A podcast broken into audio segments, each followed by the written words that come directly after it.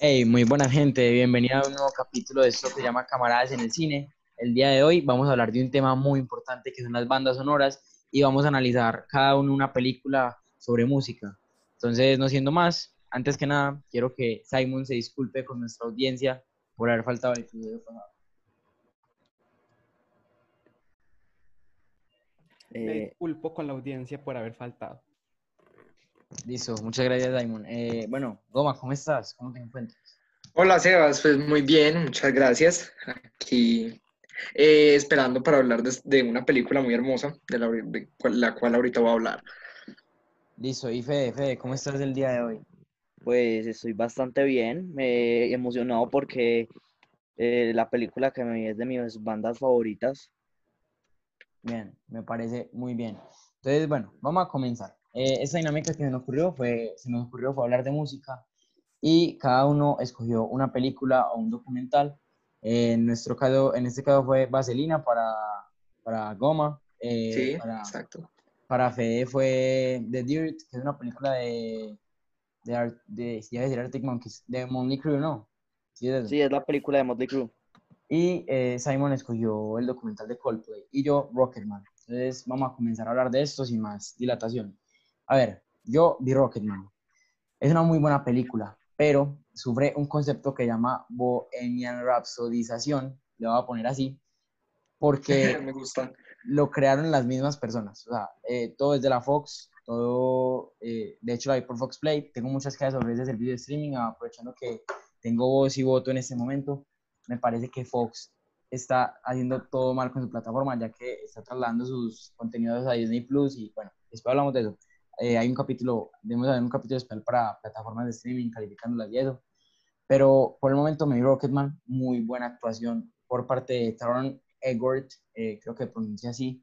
Egerton, Y- Taron Egerton. Taron Egerton y eh, dirigida por Dexter Fletcher, que Dexter Fletcher para mí es uno de mis directores favoritos del cine. Eh, el caso de la película es buena, pero tiene un problema como tal, y es los huecos de tiempo.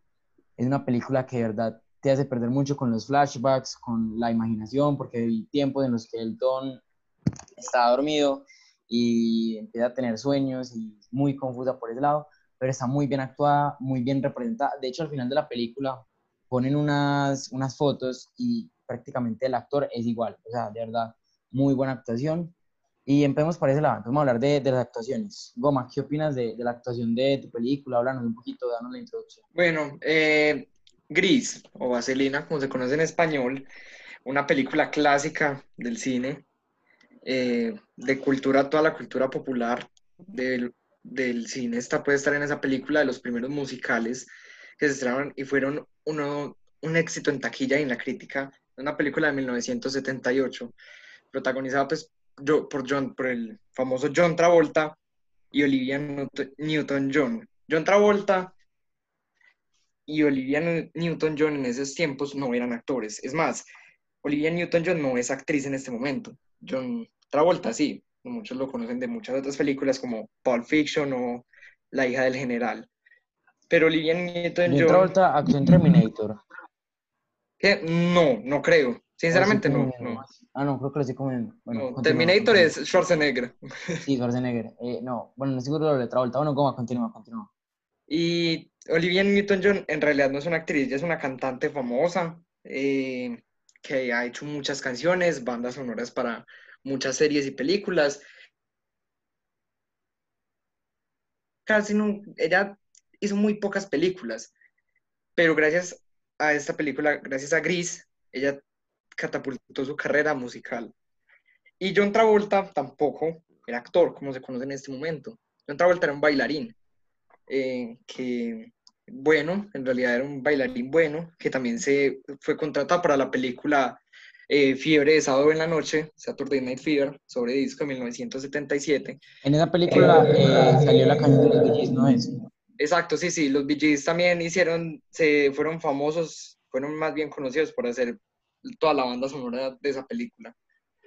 Muy buena también, la po- podemos hablar de ella en, en otro momento. Pero no, en conclusión me encantó la película. Mi mamá me cuenta que cuando ella era joven, tenía unos 10 años más o menos, ella vio esta película dice que le encantó, que se sabían todos los bailes, sabían todas las canciones y que siempre querían eh, ser como Olivia Newton-John. Se querían reflejar hacia ella, siempre. Entonces, me parece pues una buena película, Yo hace- una pionera para los musicales. Yo hace poco me la vi con, con mis papás. eh, el que tenga el micrófono abierto y no tenga audífonos, por favor, silencie o consiga unos audífonos. Eh, yo hace poco me la vi con mi papá y me dijo lo mismo, pero en la versión de los hombres, que, que todos querían ser como Dani, que todos querían hacer los bailes de, de Dani y todo ese tipo de cosas. Y me imagino que sí, fue un hito cultural en su momento en los 50, no, no, no, en los 70, en los 70, pero una, una gran película que reflejó mucho lo que sería la- lo que sería la, los musicales de hoy en día, que ya vamos a hablar de eso más adelante. Bueno, y Fede, Fede, ¿qué, qué te pareció? ¿Qué opinas de, de tu Bueno. película? Yo me vi a The Dirt, una película original de Netflix em, basada en el libro de las memorias de Motley Crue con el mismo nombre. Esta película, eh, según lo que investigué, está protagonizada por Machine Gun Kelly, eh, Douglas Booth, Iwan Rion y Daniel Weaver, pues que son los eh, que protagonizan a los miembros de la banda. Em, en general, me pareció una película muy buena. Eh, ¿por qué? Primero empecemos con el soundtrack.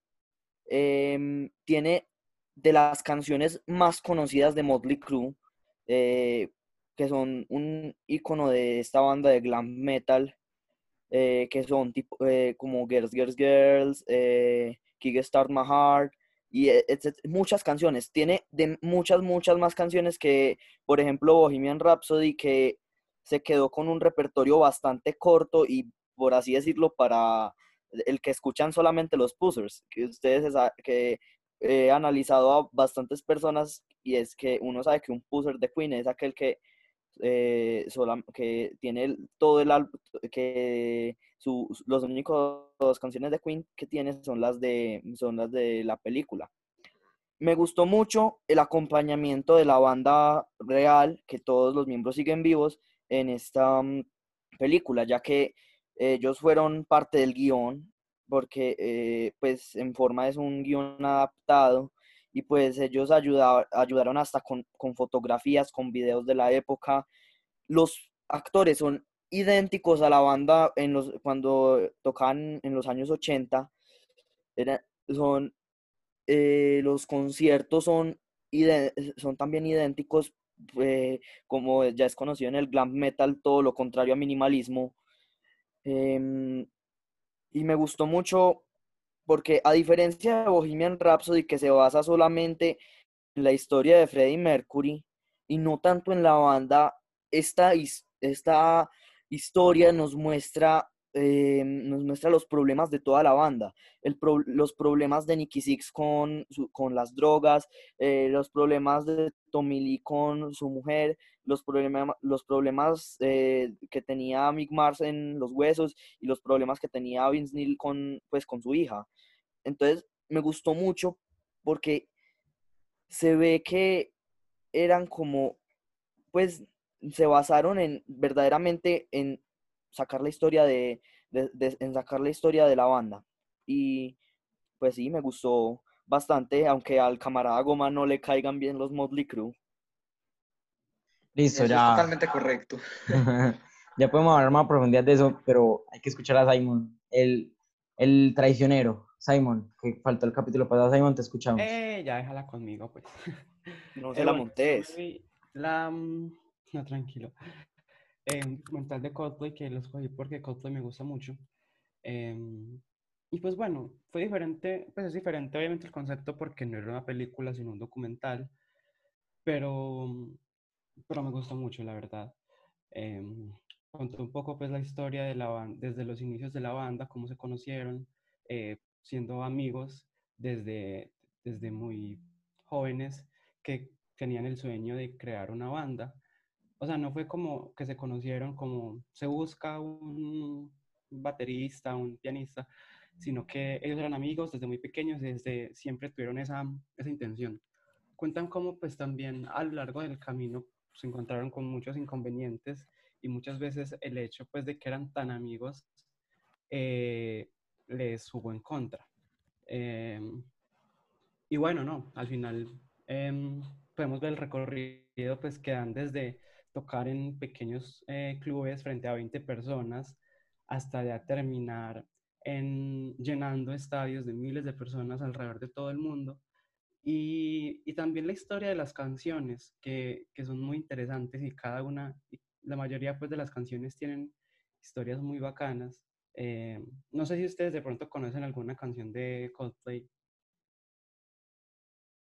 Sí, sí, obvio, o sea, con las que me he premiado The Scientist, de Paradise, que es la que canta Willy Rex, por cierto, ojalá algún día nos escuchara Willy Rex, Paradise, Paradise, bueno, sí. Eh, conozco esas dos, la verdad no soy fan, pero sí me gusta. Pues yo tampoco soy muy fan de Coldplay y conozco Viva la Vida y esta de Clocks. Sí, me gusta mucho Coldplay, de verdad, pues es una banda con unas canciones muy bonitas y con rock alternativo muy bueno, me gusta mucho. Sí, sí, entonces, bueno, también em, un dato curioso fue que los integrantes de la banda muchas veces eh, entraban y salían porque tenían como muchos altibajos, entonces terminaban saliendo por periodos eh, y volvían a entrar. Por ejemplo, Chris Martin, el, el, la, el vocalista principal, em, tuvo pues un periodo como muy bajo después de, ustedes no sé, no sé si sabían que él, estuvo en una relación con Gwyneth Paltrow, mejor conocida como Pepper Potts, em, pues sí, la actora de Pepper. Em, y cuando terminó, pues entró como en un periodo muy, muy bajo. Y, y fue muy interesante como el álbum, ¿cuál fue? Creo que eh, Ghost Stories eh, fue el que eh, em, compusieron mientras él se, como en el proceso suyo de recuperarse. Entonces cuenta como un, tras, un trasfondo muy, muy interesante. Y bueno, yo creo que eso es como todo. Listo, entonces vamos a empezar a hablar como de música como tal. quiero empezar yo. yo no conocía nada de Elton John y pues me perdonar aquí Fede y Goma, que son fans a morir del rock. ¿No? ¿Algunos sabía algo de Elton John? ¿La conocía sus canciones o algo así? Sí, sí, yo sí conocía varias canciones, no tanto. Pues no me gusta tanto Elton John, pero conozco algunas canciones y tiene unas buenas. Tampoco como el super fan, pero él, sabe componer. Me gusta cómo canta también. Eh, sí, él sabe, él sabe escribir muy buena música. La cosa es que él hace la música y uno de sus mejores amigos es el que hace, yo creo que es su mejor amigo de hecho, es el que hace la letra, eso lo aprendí en la canción, que él nunca escribió una canción propia, que todas las canciones se las escribía un amigo de él.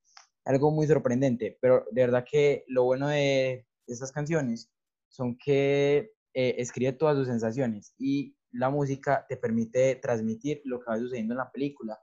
Entonces va pasando y, por ejemplo, este man sufre una depresión o sufre una adicción a las drogas y escribe una canción sobre eso y la, la enfoca y la canta. Lo que no me gustó es que es muy musical de los 90, o sea, no sé si me entienden el concepto, muy high school musical, por decirlo así, y es que la gente se paraba en pleno restaurante y comenzaban a cantar.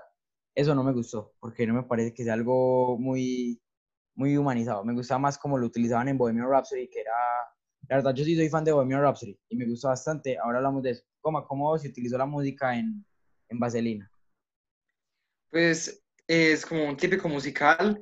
Ellos cuando quieren hablar de algo en específico, comienzan a cantar unas canciones muy bonitas y bastante pegadizas.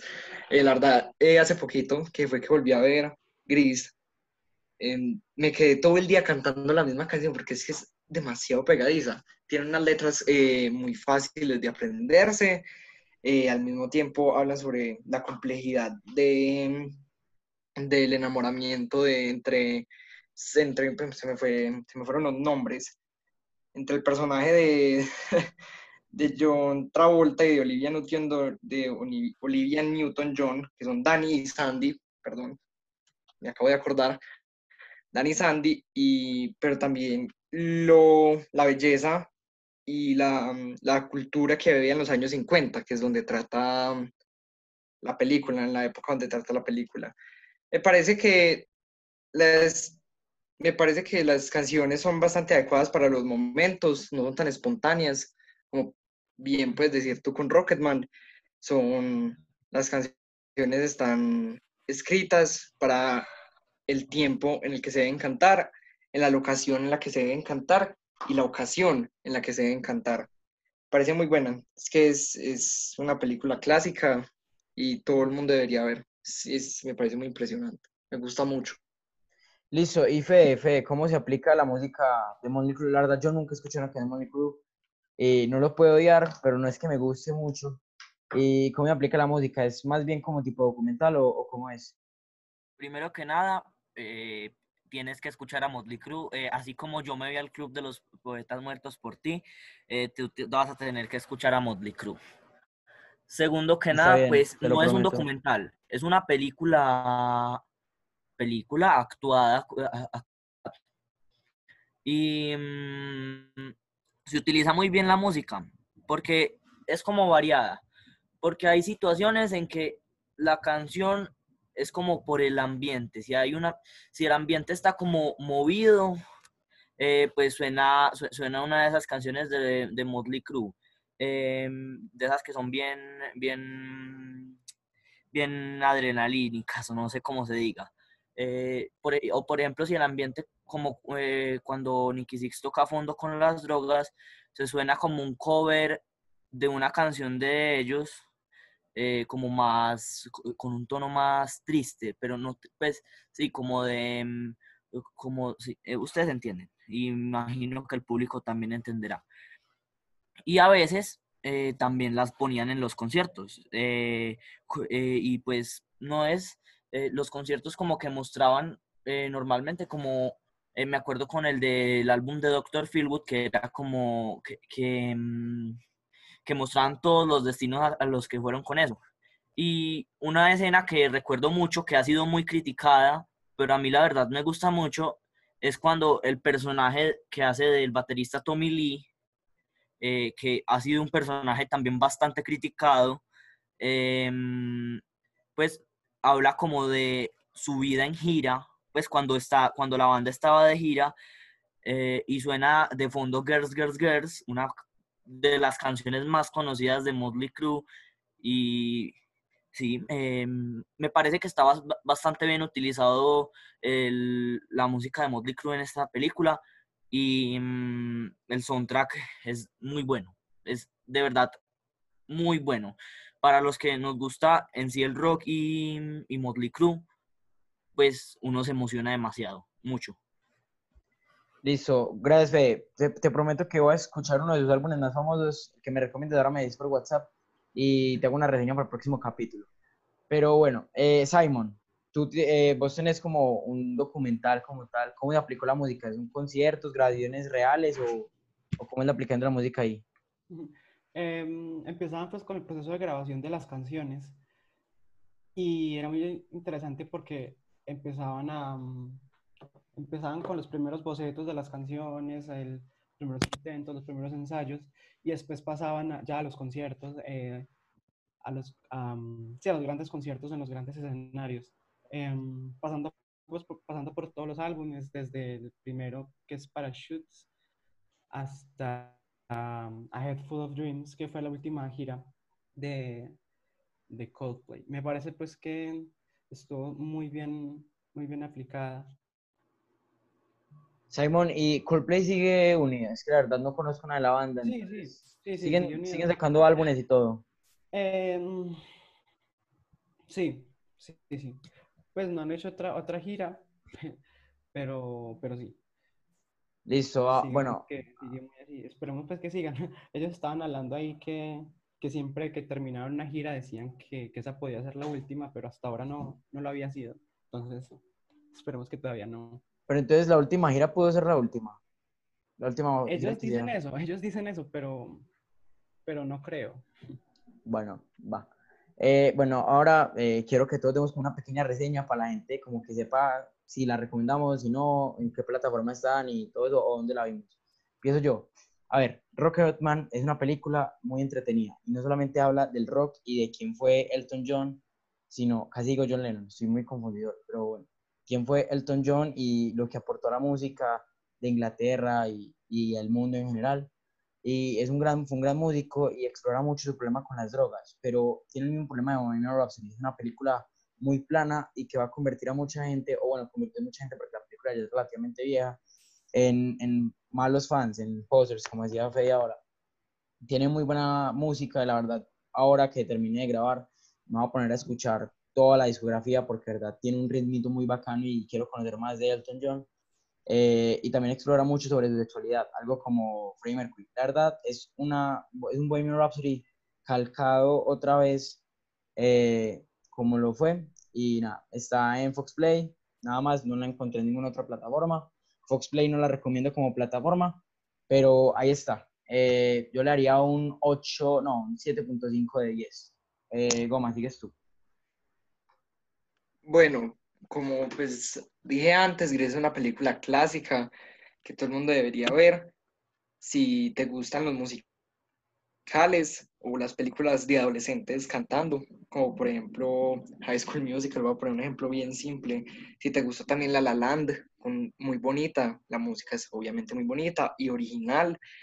Eh, también Mamma Mía, si te gustó Mamma Mía o La La Land, son, esta película es definitivamente para ti. También eh, puede ser si te gustó eh, Footloose o, o Flashdance o Dirty Dancing, todas las películas son de este estilo. Un estilo completamente diferente porque es una historia de amor eh, musical en una escuela secundaria, pero de todas maneras yo le doy 10 de 10, o sea, me parece una película demasiado impresionante, una música muy buena, unos, unas coreografías muy bien elaboradas y una música que se pone en el punto y se canta en el tiempo que es, no desordenados o cuando no tienen por qué, sino cuando tienen por qué cantar, cantan. Cuando no tienen que cantar, no cantan. Me parece pues definitivamente mi veredicto final, 10 de 10. Si le, si le podría poner más, pues más. Definitivamente mi musical favorito, pasando a La La Land, que también me pareció muy buena, pero me parece que Gris es muchísimo mejor. Listo, y Fede, ¿cómo calificarías tu película? Bueno, primero que nada, The Dirt es una película que no es para todo público. ¿Por qué? Porque toca temas bastante sensibles que se han visto en muchas películas, pero igual siguen siendo bastante sensibles y es una película bastante gráfica y, eh, en cuanto a sexo, alcohol y drogas porque se tiene la leyenda de que Motley Crue era la banda más desenfrenada de todas, que hace poco el camarada Goma me lo corrigió, pero pues hay personas que creen eso.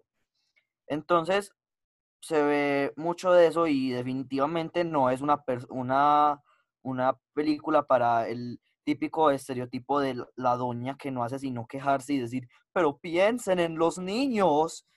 Es una película para amantes del rock y en especial de la banda de Motley Crue. Em, y pues yo como amante de esta banda le pongo un 10 de 10, pero como basándome en las críticas y mm, en, pues en un público normal le pondría un 8. Listo, gracias Fede. Y bueno, Simon, el documental, ¿cómo lo calificarías? Eh, muy bien hecho, muy emotivo. Le doy un 9 de 10 y muy recomendado pues para cualquier persona que le guste Coldplay. Listo, gracias Simon. Eh, para recordarle a la gente pues que nos está escuchando, eh, Vaselina es en Netflix, eh, The Dirt, eso es película original de Netflix y el de Coldplay está en Amazon Prime, creo. ¿Sí o no, Simon? Sí, sí, lo puedes ver en Amazon Prime. Listo. Eh, bueno, vamos, eh, sí, bueno, otro capítulo hablamos de las plataformas, eso yo creo que podría ser el siguiente episodio, pero bueno, eh, empezamos a hablar de lo, de lo que queremos hablar, eh, los, la música en el cine. Eh, no sé si nos va a dar todo el tiempo para lo que representa la música en el cine. Yo quiero dar, si algo seguimos en el otro capítulo, me parece podría dar algo bastante importante. Es un tema muy, muy abierto y que de verdad deberíamos explorar mucho más, pero está La La Land. La La Land es mi película favorita y lo tengo que admitir y se lo he dicho a todo el mundo, porque para mucha gente es una película de mierda y la verdad es que La La Land es una película que a mí me transmitió muchos sentimientos. El final es completamente artístico, aunque me parece, me parece a mí que Sebastián debió haber quedado con Mía. Pero bueno, para mí, La La Land, eh, podemos dar una reseña. ¿Alguno no se ha visto La La Land? Yo no me he visto La La Land. Bueno, te, te, quité, te tiré el spoiler del siglo, pero de verdad es una de las mejores películas que yo he visto en mi vida. Es una película muy, muy bien formada y tiene una música muy buena. Goma, que dice La La Land, ¿qué puede decir de, de esta obra maestra? Yo he visto La La Land, solamente la he visto una vez en mi vida. La vi un día, por la mañana me levanté, cogí el computador y dije, no tengo nada para ver, veamos La La Land.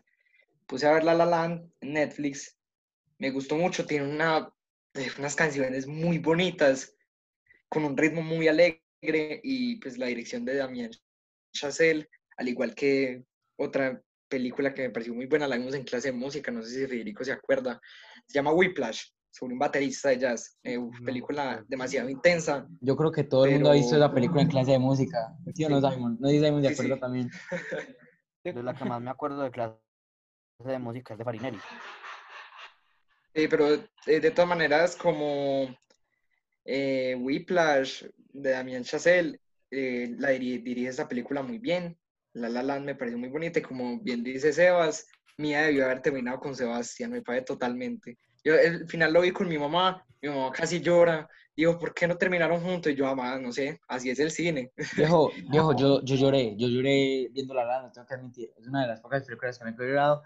Mm, eh, Cuando me la vi en el cine no lloré, pero me la repetí en la cuarentena y en Netflix como a las 4 de la mañana y estaba durmiendo en una habitación con mi abuela, estaba en la finca y yo era llorando a la a lágrima tendida y todo el mundo durmiendo y yo era llorando, era, era increíble. Pero bueno, eh, ¿qué, qué otro, qué otro musical proponen? Eh, ¿Se han visto Mamá Mía? ¿Algunos han visto Mamá Mía? Me lo empecé a ver y no me lo terminé. Yo ya vi Mía. Mamma Mía, sinceramente no me Mía gustó. Es una mierda. Mía Sí. es una, un documental muy mal hecho. Ah, Es lo que yo digo de La La Land. La La Land es un documental que está tan bien, es un documental, soy muy enredado hoy, perdón. Es un musical tan bien hecho que, que uno se entretiene. Mientras que Mamma Mía, la verdad, me dio hasta sueño. Simon, ¿tú te has visto alguna de las dos que estamos diciendo? Eh, no. Bueno, está bien. Eh, pero bueno, eh, continuamos con otra película que también tiene muy buena música y que la, la hemos mencionado, pero no la hemos analizado bien. Bohemian Rhapsody. ¿Qué opinan ustedes de Bohemian Rhapsody? Eh, ¿Puedo empezar? Dale, dale, no hay problema. Yo ahorita me voy a desahogar. Pues, primeramente, acá en esta, eh, pareciera que yo fuese un crítico de Bohemian Rhapsody, pero la verdad me parece que es una película buena. Obviamente tiene sus defectos y sé que muchas personas le, han, criticado por no, por, por, centrar, por no centrarse en Freddie Mercury, por no, mm, por no tomar en cuenta algunas canciones súper importantes para la vida de la banda que, la, pues, que simplemente no las pusieron. Pero yo la verdad pienso que es una película muy buena y pues admitámoslo. A todos cuando nos la vimos nos dio sed de curiosidad por Queen y nos dio por investigar más, por conocer más canciones. Y pues aunque al- yo sé que a varias personas no le, no le hayan gustado y sé que al camarada Goma eh, le tiene varias cosas que decir al respecto de la película, a mí me gustó y me dio mucha sed de conocimiento de Queen porque yo antes conocía a Queen y me gustaba bastante, tenía un repertorio decente de canciones de Queen. Pero la película me hizo abrirme, eh, fue como una puerta a un universo nuevo. Entonces, me parece que el soundtrack le faltó bastante, pero fue buena. Me gustó, es entretenida. Sí, o sea, antes de que diga Goma, yo quiero decir una corta cosa y es que yo creo que Bohemian Rhapsody es, es una, una abrebocas para Queen y va muy rápida, pero bueno, Goma, dale y ya después Simon y yo damos nuestras interpretaciones. Eh, bueno, para mí Bohemian Rhapsody cuando la vi fue de las primeras películas que yo vi en inglés. Yo creo que gracias a Dios la vi en inglés en cine. La fui a ver con mis papás. Ellos dicen que es una, un viaje, un recorrido de nostalgia a, a las épocas, un vestuario muy bien retratado. La vida de Freddy es- me parece muy bien retratada, pero tengo algo aquí muy especial que después de que vi esa película, como dice Federico, me puse a investigar mucho de Queen y aprendí mucho, muchísimo. Hasta el, el orden de cómo han sacado sus canciones, eh, de qué años, en qué año, bueno, todo eso. Y me di cuenta que la película es errónea en eso. El, el orden cronológico de la película es desordenado. Las, como el típico bigote de Freddy, él lo empezó a, a usar empezó a ser su icono después de los 80, pues en, am, fue en el 81, 82. Y en la película, desde el 77, ya tiene Freddy el bigote. Son detalles muy especiales que no todo el mundo... Otro dato, otro dato ahí, Goma, perdóname, es que, Dale. es que el- a Freddie Mercury le descubrieron en el SIDA en el 88, 89, no sé, estoy seguro. Y el Life Aid fue en el 85, si no me falla la memoria. O sea, y- pero al Life Aid en la película lo muestran como si él ya tuviera el SIDA, como para darle más fuerza emocional, pero él no tenía SIDA cuando estuvo en el Life Aid. Ah, Eso es verdad. Sí, sí, bueno, no voy a decir que la, la escena del Live Aid me parece eh, es fenomenal, o sea, es impresionante.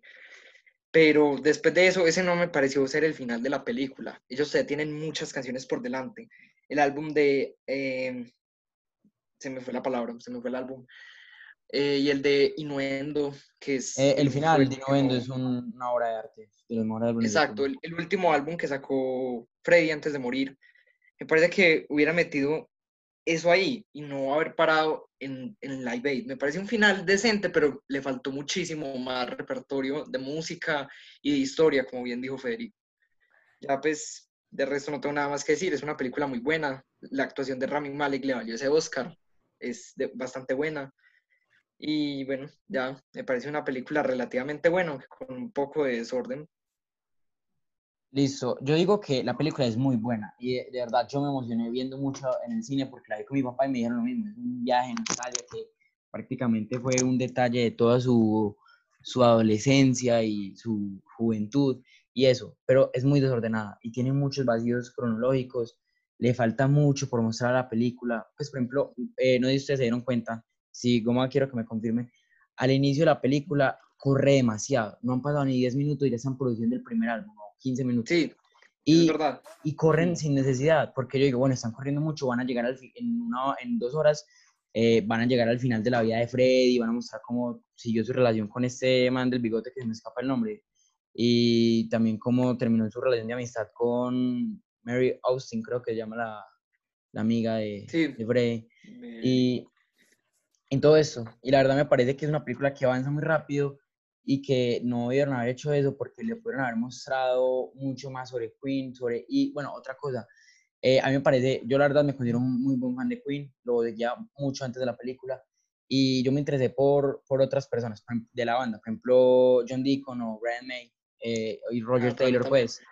Pero Brian May, es, oigan, pues Freddie Mercury es un grande de la música y no hay que negarlo, pero Brian May es uno de los mejores guitarristas que ha tenido toda la industria musical y me parece que la película no lo enfocan tanto. Mientras Freddie Mercury transcurren cinco años de su vida, eh, Brian May no, ya, tiene, ya está casado, tiene hijos y no lo enfocaron. Me parece que se debieron haber enfocado más en Queen. Pero bueno, Simon, ¿qué opinas tú al respecto? Eh, no, la verdad siento que no tengo nada que aportar. ¿Y por qué? Eh, no, no, no, es que pues sí me la vi, pero no es como, como mi tipo de película. Yo creo que mejor podríamos pasar al siguiente tema ya que nos queda muy poquito tiempo. Listo, Bueno, ya. Ah, bueno, Goma, ¿qué, ¿qué quieres para alguna Yo quiero película hacer un paréntesis para, o eso lo podemos hablar en otro capítulo, pero para hablar, pues, para sacar el tema de las sonoras John Williams. Lo podemos hablar ya, lo podemos hablar en otro capítulo, pero si vamos a hablar de las bandas sonoras, hay que hablar de, de ese señor. Me parece impresionante. Sí, total. Genio de genios. Sí, pero si lo podemos hablar ya o después, como quieran. Sea lo que ibas a decir, si quieres lo puedes decir ya. casa. Tenía literalmente una pestaña abierta con el nombre de John Williams porque era el siguiente tema para hablar. Y bueno, yo me considero fan de Star Wars, he visto todas sus películas, me parece muy buena. Y tengo un amigo aquí, muy amigo mío, que es la, que es la persona que yo conozco que más sabe de Star Wars. Y quiero que él empiece hablando de lo que representa John Williams para la música en el cine. Simon, te escucho. Gracias por la introducción. No, el mismo George Lucas dijo que las, la música de Star Wars era la salsa especial que hizo Star Wars. Star Wars. No, pues no, es imposible imaginarse a Star Wars sin la música que tiene. Es una música que desde el primer momento, em, una música pues muy, muy revolucionaria, muy, pero al mismo tiempo muy apegada como a, ciertas eh, convenciones, em, que vuelve a traer em, muchos elementos eh, de la música. Y, y, yo creo que pues esto este panorama que, que el maestro John Williams hace que, que sea un espectáculo eh, perfecto. Es perfecta la música que tiene para todos los momentos. También pues em, los personajes tienen sus propios temas que suenan en los momentos claves de, de, ellos. El tema de Luke, el tema de Leia, el tema de Leia es hermoso, lo tienen que escuchar. Eh, el tema de Han y Leia, también, también muy, muy bacano. Eh, y pues el gran tema de la fuerza, obviamente. Ese tema cada que lo escucho se me ponen los, los pelos de punta. Me, Simon, me un dato curioso, un dato curioso, Simon, ahí me perdonas. Simon se emociona con dos canciones, el himno de la URSS y veo, hoy no hemos hecho referencias comunistas. Ya la cara capítulo no hemos hecho referencias comunistas. Pero Simon Sí, se emociona con- yo me emociono con esos dos, con el himno con el de himno de la URSS. URSS y con el himno del el- imperio. Sí, No, con el tema de la fuerza, con el tema de la fuerza. eso, eso, eso, con el tema de la fuerza. Al tema del imperio, obviamente, el tema de Darth Oigan, pero es que para qué, pero es que el himno de la URSS, yo la primera vez que lo escuché, yo, yo, yo quedé atónito, que, que obra musical, pues fuera de que es una, fu- fu- fuera de, del, de ser un icono comunista, pues fuera de todo ese tema, es musicalmente muy lindo. Musicalmente es perfecto. No, y la letra, se han detallado escuchar la letra. Las, los pasajes que, Hay, que dice. hay Pero que bueno, un poquito. escucharlo. Uy, deberíamos hacer un capítulo de, de películas comunistas. de John verdad. Williams. Eh, Es muy charro como hago, eh, deberíamos hacer un capítulo de películas comunistas y rusas eh, en el futuro.